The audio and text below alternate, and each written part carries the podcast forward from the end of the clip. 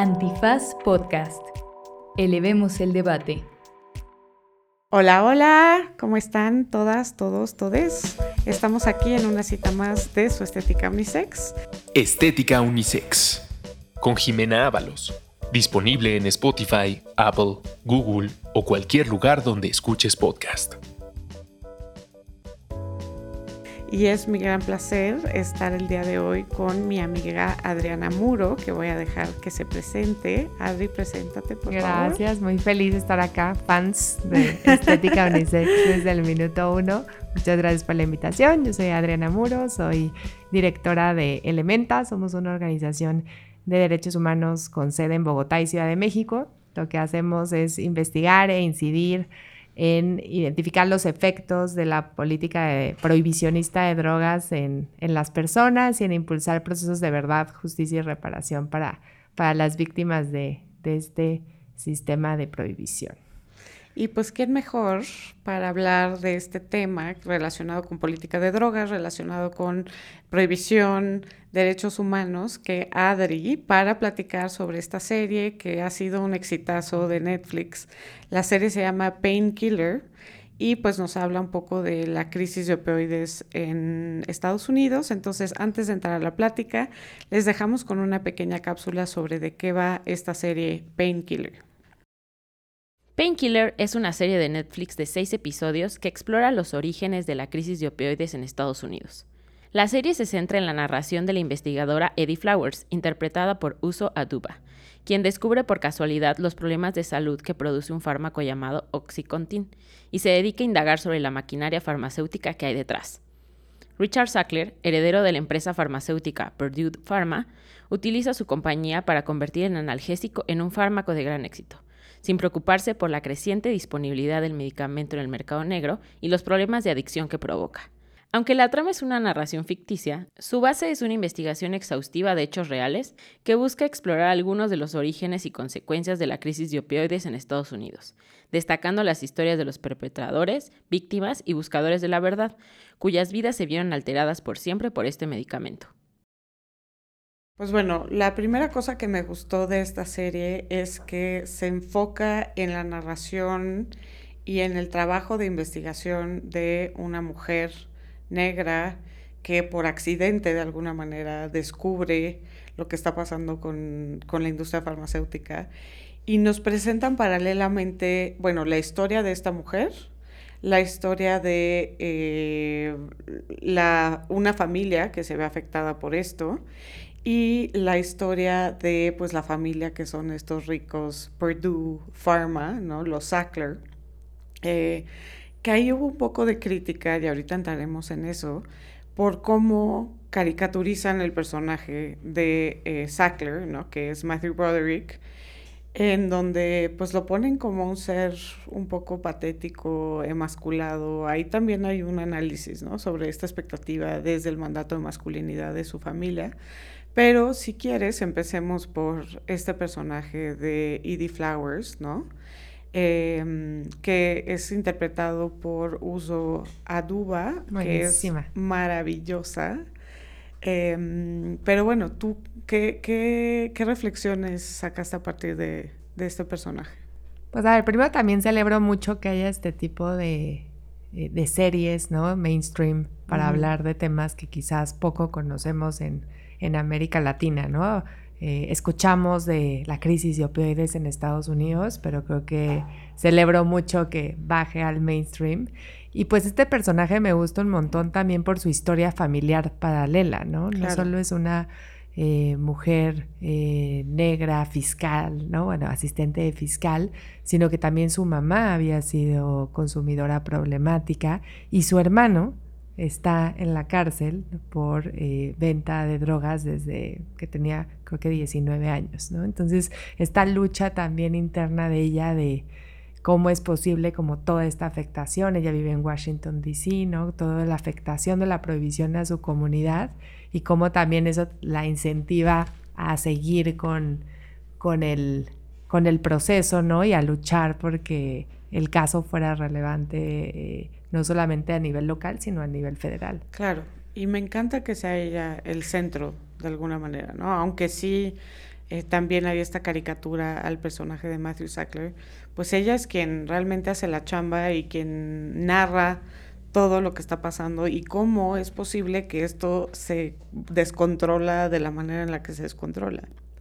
Pero quizás para la gente que no sabe, no sea, justo para aproximar esto, ¿de qué hablamos cuando hablamos de crisis de opioides? Sí, bueno, lo primero es hablar de qué son los opioides, ¿no? Son derivados de la flor de, de, amapola. Nosotras y nosotros normalmente eh, tenemos más relación con la heroína porque en su momento fuimos de los primeros países productores. Hoy gracias al fentanilo ya no se cultiva heroína en, en, nuestro país, ¿no? Lo que no pudo hacer la prohibición lo hizo el narcotráfico yendo mil veces más hacia, hacia, hacia adelante. Y bueno, los opioides son utilizados normalmente desde la perspectiva médica para tratar dolores muy fuertes, ¿no? Eh, también para tratar enfermedades terminales como el cáncer, las personas que ya están muy enfermas, eh, pues los opioides eh, son una forma también de garantizar una muerte digna. Eh, ahí está la morfina, está el fentanilo de uso médico, están otros em, opioides que además son muy controlados pues por los niveles de, eh, este, porque son, muy, son drogas muy fuertes. Claro. También por otro lado, pues las personas utilizan, usan esta sustancia de forma no medicinal, no me gusta decir recreativa, o sea, hay un uso adulto de los opioides a través, por ejemplo, de, la heroína, casi siempre vía eh, inyectable, ¿no? Los opioides son depresores, ¿no? Está, estos también mitos de, las personas que, usan opioides se vuelven zombies y no, no, no, son, depresores, ¿no? Son, eh, em, ese tipo de sustancias. Y ahí es donde surge la industria farmacéutica. No vemos la historia de esta familia que creó el Valium, ¿no? Eh, claro. todas estas eh, drogas relacionadas con eh, antidepresivos y demás que como son legales y como las farmacéuticas las reparten por todos lados, estamos acostumbrados a decir, ah, qué chidos son los antidepresivos, cuando también se han realizado estudios de los efectos secundarios que ciertos antidepresivos pueden tener en ciertas personas, ¿no? Claro. Entonces estos entran como en una lógica de, bueno, ya, ¿qué hacemos para seguir siendo más millonarios de lo que somos, ¿no? Estos señores este, blancos, y así crean el oxicodín, ¿no? Está este opioide, eh, disque regulado, ¿no? Por 12 horas, según ellos.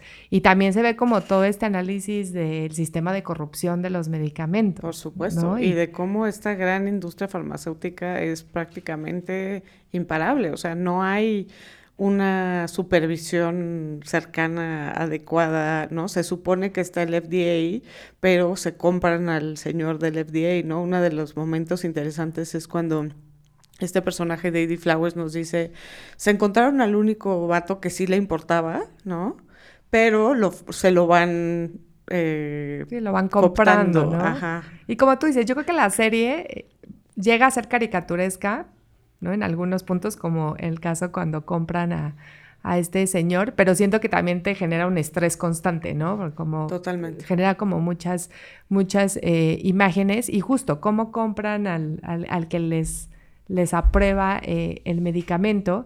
Y además es sumamente cruel porque juegan con la figura del dolor, ¿no? con la figura de, del dolor físico y juegan también con una población que quizás en Latinoamérica no vemos, ¿no? Creemos que los gringos todos son millonarios y viven felices y, y, demás. Y no, hay una población incluso blanca, rural, ¿no? Que tiene como muchas carencias, muchos problemas de violencia intrafamiliar, ¿no? Muchos problemas de salud mental.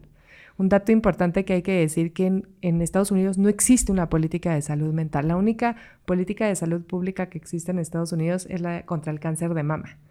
No existe una política de, salud mental. Lo que me parece más cruel de, esta farmacéutica es, vamos a jugar con el dolor, vamos a jugar con el dolor físico y vamos a destruirle la vida a personas y a familias que ni siquiera están buscando un consumo adulto de, de sustancias, ¿no? Eso está cañón, o sea, porque ahí es donde dices, cualquier persona o sea, cuando estas familias, una parte interesante que quizás le quita A ver, una de las críticas que se ha hecho es a esta parte caricaturesca que quizás minimiza la maldad o la avaricia o la ambición de la familia Sackler, ¿no? Como lo caricaturizan.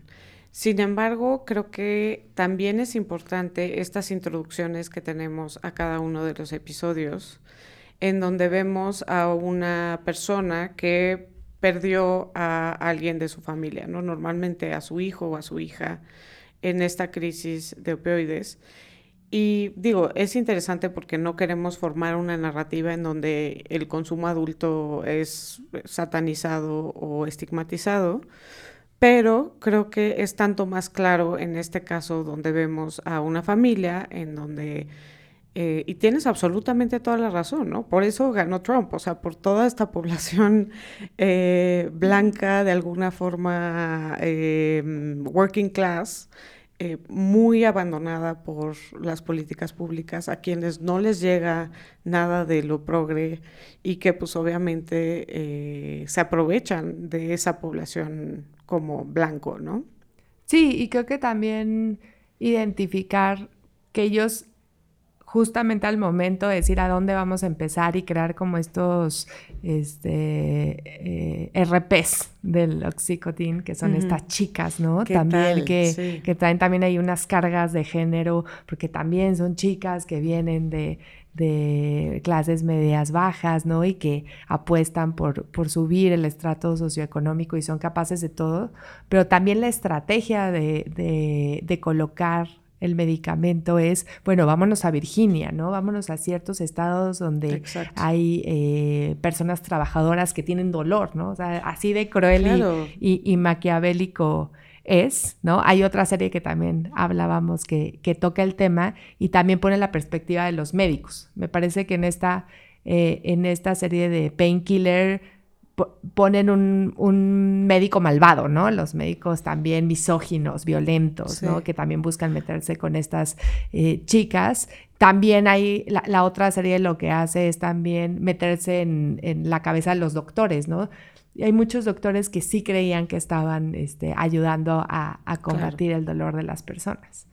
Y que justo este hombre que vemos, eh, pues sufre un accidente en donde está sufriendo muchísimo dolor, su familia depende de su trabajo, entonces necesita no sentir este dolor para poder mantener su negocio, ¿no? Que tiene un negocio como de reparación de coches y de llantas, etcétera.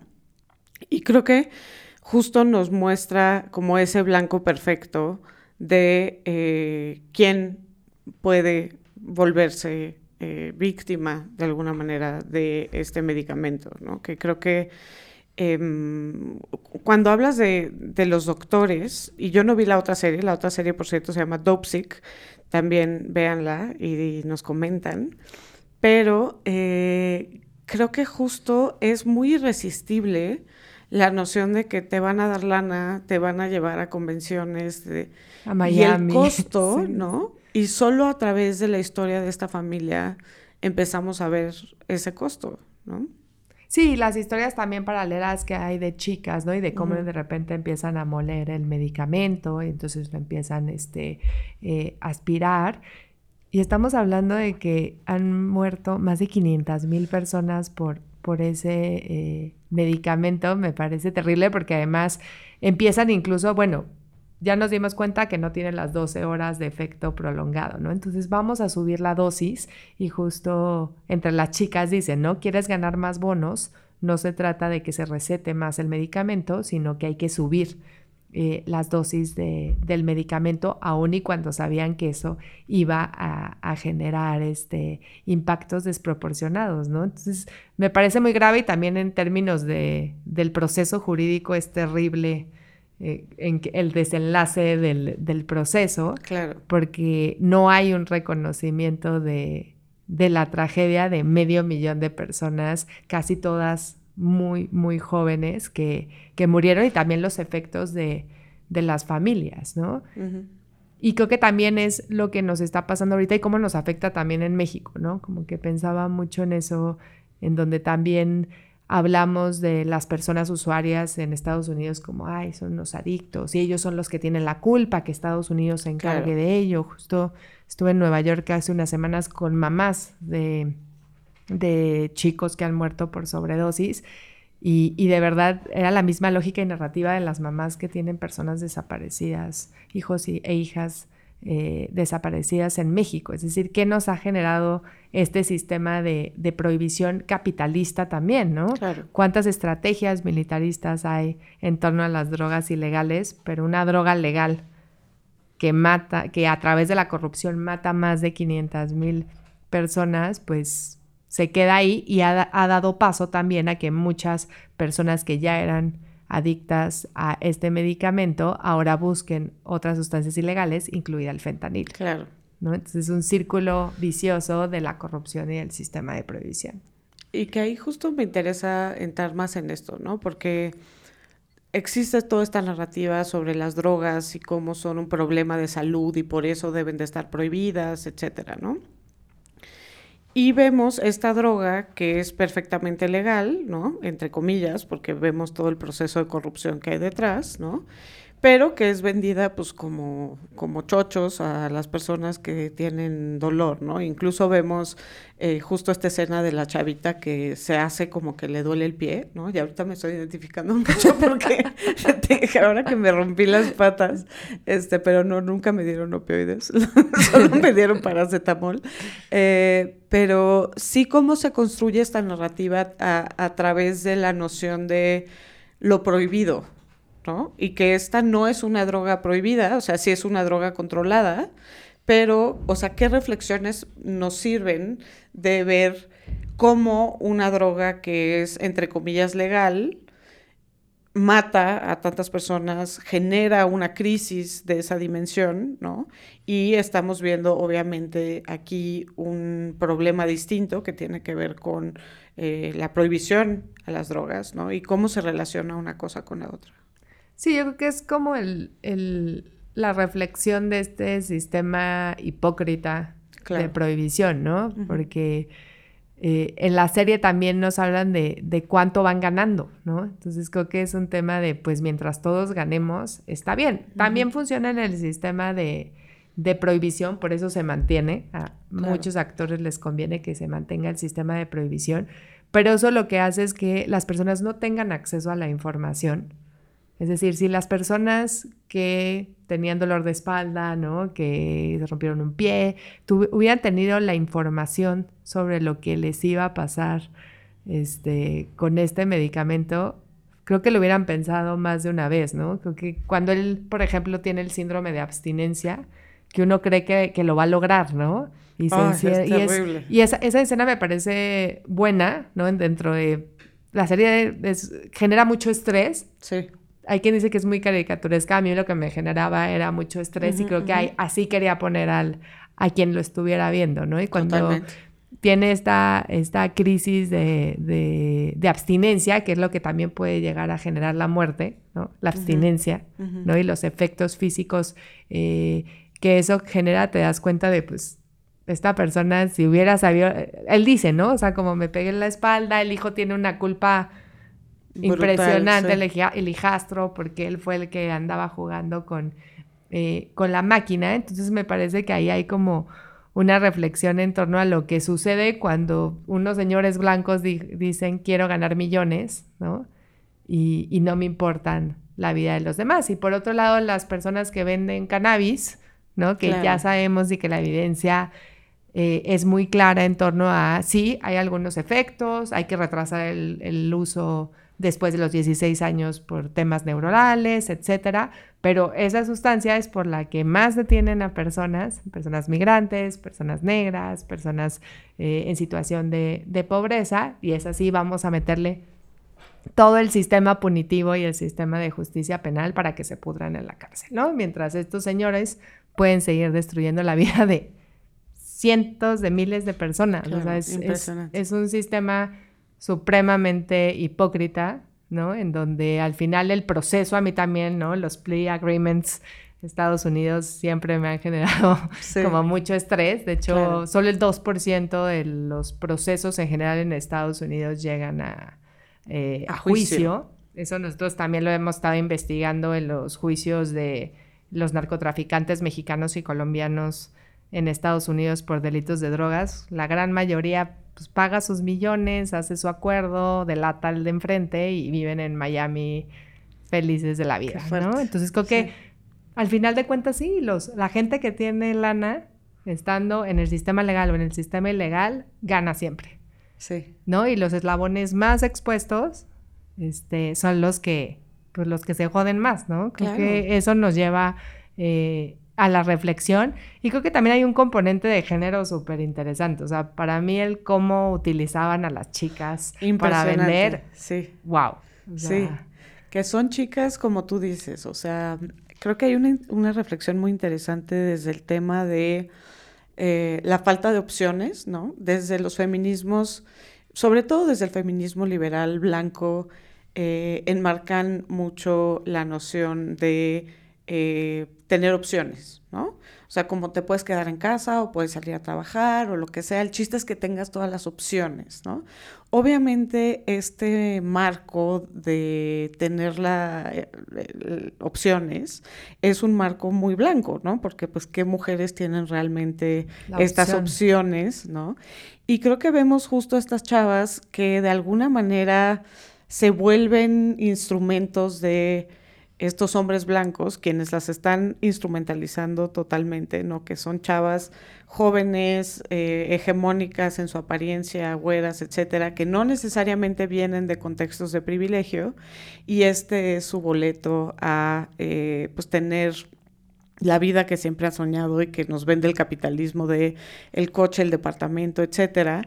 Y el costo de eso es, eh, por una parte, volverte un objeto de deseo sexual, ¿no? Para los médicos, para los eh, quienes están en la industria farmacéutica, quienes suelen ser hombres, y por otra parte, eh, volverte también reclutadora a tu vez, ¿no? Porque eso es una de las cosas problemáticas, ¿no? Cuando ella, pues a su vez tiene que hacer a sus mini, que vemos este personaje de Shannon, ¿no? sí, que va como a una fraternidad en Sí, una universidad. eh, ¿A sí. dónde van a reclutar a estas personas, no? Y creo que es una reflexión interesante justo desde esta lógica feminista de las opciones, ¿no? Porque pues realmente cuáles son mis opciones. Si yo sé que estoy en el patriarcado y que igual me tengo que fregar y que igual voy a trabajar muchísimo y que igual me van a tratar como objeto sexual, pues entonces ya mejor Por lo menos con un BMW, ¿no? Que es Exacto, lo que- exacto, sí, o sea, sí hay una lógica y que no solamente se, o sea, es un fenómeno que obviamente no se restringe a esto, pero que vemos muy claramente aquí, como de, a ver, igual te van a ver las nalgas, igual te van a querer eh, hostigar, acosar, etcétera, pues mejor ya aprovechalo, ¿no? Como desde este lugar de capital sexual que para el personaje, pues la, la primera reclutadora, pues es algo que no la compromete éticamente, pero para Shannon eh, sí es algo que empieza a generarle eh, pues ya un conflicto interno muy fuerte, ¿no? Sí, que gracias a eso pues también se dan las pruebas eh, suficientes, ¿no? También está el caso de la secretaria, ¿no? Que también tiene un problema eh, con el medicamento, con el oxicotín y, y- y está a punto de hablar, pero después le, eh, le da miedo, ¿no? Yo creo que también como no solamente eh, el, el presidente de la, de la empresa, ¿no? Todos son señoros, ¿no? Todos son señoros Sí. blancos que nada más están viendo también cómo eh, no comprometer, ¿no? Lo que le decía el tío, ¿no? Esta figura del fantasma de, del tío que le Claro. dice lo, lo más importante es cómo nosotros garantizamos que nuestro legado quede intacto.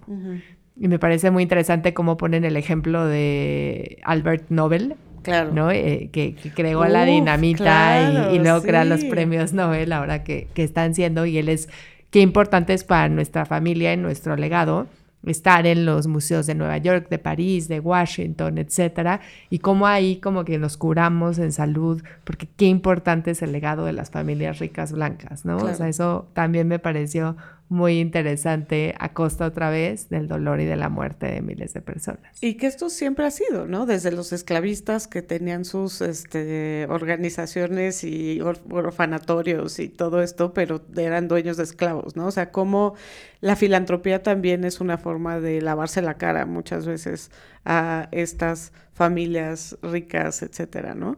Y esta noción del legado y el fantasma del tío pues sí me habla mucho también de, del mandato de masculinidad, ¿no? O sea, cómo hay esta idea de que no puedes ser tú el que arruine todo lo que ha construido tu papá y tu abuelo. O sea, esa carga y el peso de esa carga, ¿no? Que obviamente no nos los vuelven empático, afortunadamente, sí nos los vuelven caricatura, pero no nos los vuelven empático, pero creo que también está ahí eso, ¿no? Sí, ¿no? El de tienes que ganar, ganar, siempre, ¿no? Y la, la, posibilidad de tú tienes que ser también el generador de la riqueza de las familias y mantener intacta la marca de la familia, ¿no? Que además de cuentas, si, si tú lo, lo, relacionas con lo que hoy es la empresa criminal, ¿no? El crimen organizado es igual, ¿no? Lo que pasa es que estos pues usan corbata y, y, y, tienen esa aprobación, ¿no? Y no se nos olvida además que el sistema de prohibición se crea en Naciones Unidas. Claro. ¿no? Uno, uno va a Viena y está lleno de señoros blancos decidiendo qué droga sí va a ir en una lista restrictiva y cuáles no.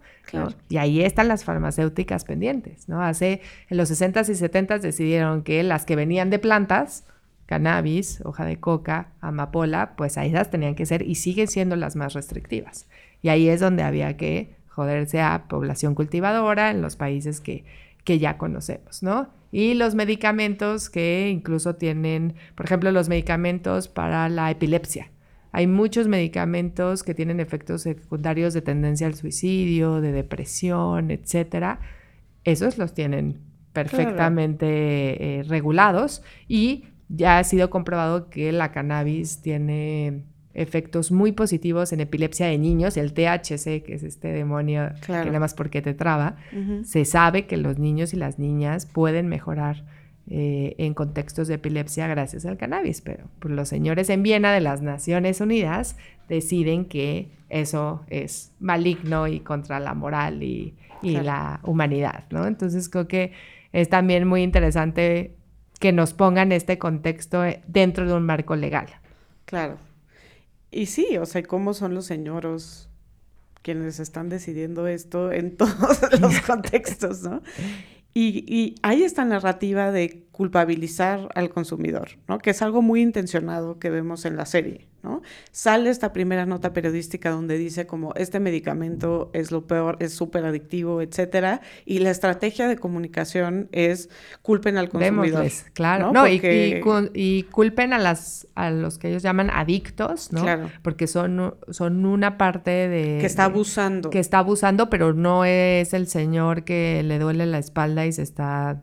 Eh, tomando su oxicocin muy bien, ¿no? Es, son los adictos que están este, este, fumando, metiéndose el, medicamento, ¿no? Y creo que también eso es muy interesante de cómo también tienen de su lado el discurso moral de que quien usa sustancias psicoactivas es malo per se, ¿no? O sea, y, va a arruinar su familia y, también ves en, la historia de la familia, a mí la esposa como que a veces decía, híjole, pero ayúdalo, porque, y, y ella como sufre y dice, cuando él va mejorando, le dice, no, o sea, no regresas a la casa y necesito que, que, que, vuelvas a, a ti. Y, a mí me parece súper triste, ¿no? El desenlace de él. También en la otra serie hay un desenlace de una chica que también se lastimó en una mina con eh, condiciones laborales terribles, pero sí me parece muy triste la historia donde ellos no pueden, o sea, no, no pueden quitarse la adicción y, y,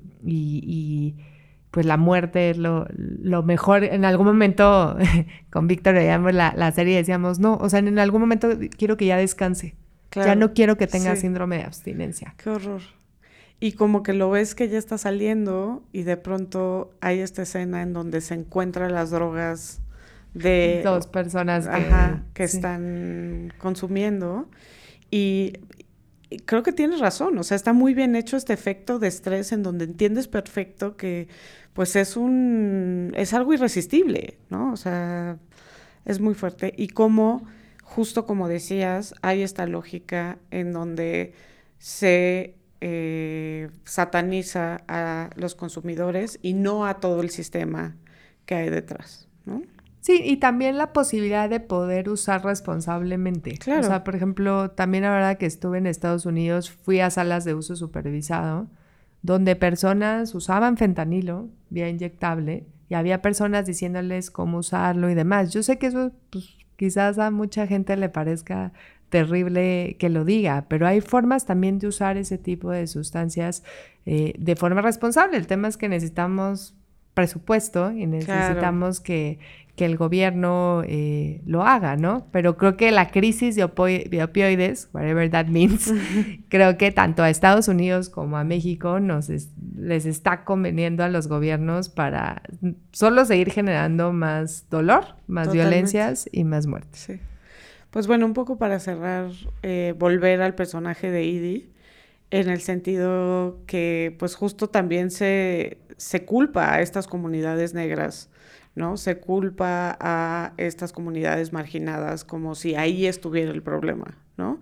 Y vemos que el problema está en un boardroom, en un edificio en Manhattan, ¿no? Entonces, creo que esa parte es una buena lección. A mí me pareció súper bonito cuando ella va con su hermano a pedirle perdón, ¿no? Él le había mandado muchas cartas durante años diciéndole todo lo que había hecho en la cárcel, lo que había aprendido y ella me parece súper reparador, ¿no? Como ella va y le pide perdón y le dice, tú no tienes la culpa de esto, ¿no? La culpa es del sistema y esa parte a mí, por lo menos al final, después de todo el, el drama que implica la serie, digo, wow, o sea, ella... Ella misma siendo víctima, su comunidad siendo víctima, su mamá había muerto de sobredosis y había decidido darle la espalda a su hermano y después de todo esto decir, no, ¿no? Tú no tienes la culpa, perdóname y, aquí estoy, ¿no? Creo que eso, esa parte, quizás por fuera de todo el factor caricaturesco de la serie, me pareció también eh, súper poderoso como reflexión final. Claro.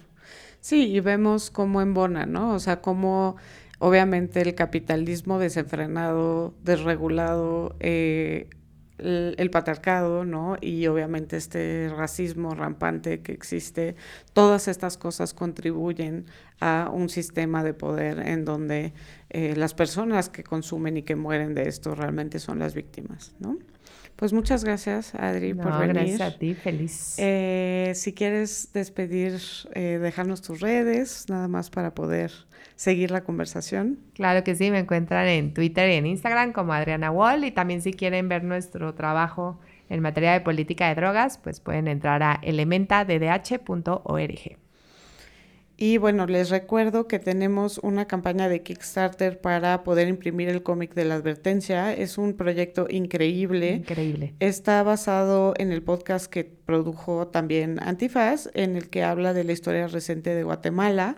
Entonces, la campaña termina el 20 de octubre. Recordarles que se metan ahí eh, en mis redes, también lo pueden encontrar en las redes de Antifaz, para poder eh, contribuir a este proyecto que está padrísimo. Súper necesario en el contexto actual. Exacto. Exacto. Pues mi gracias, Adri. Gracias, eh, Ustedes ya saben que me encuentran en arroba jimábalos, ahí en el Twitter, con J, y arroba jimena-ábalos-c en el Instagram. Y nos vemos aquí en la próxima cita de su estética unisex.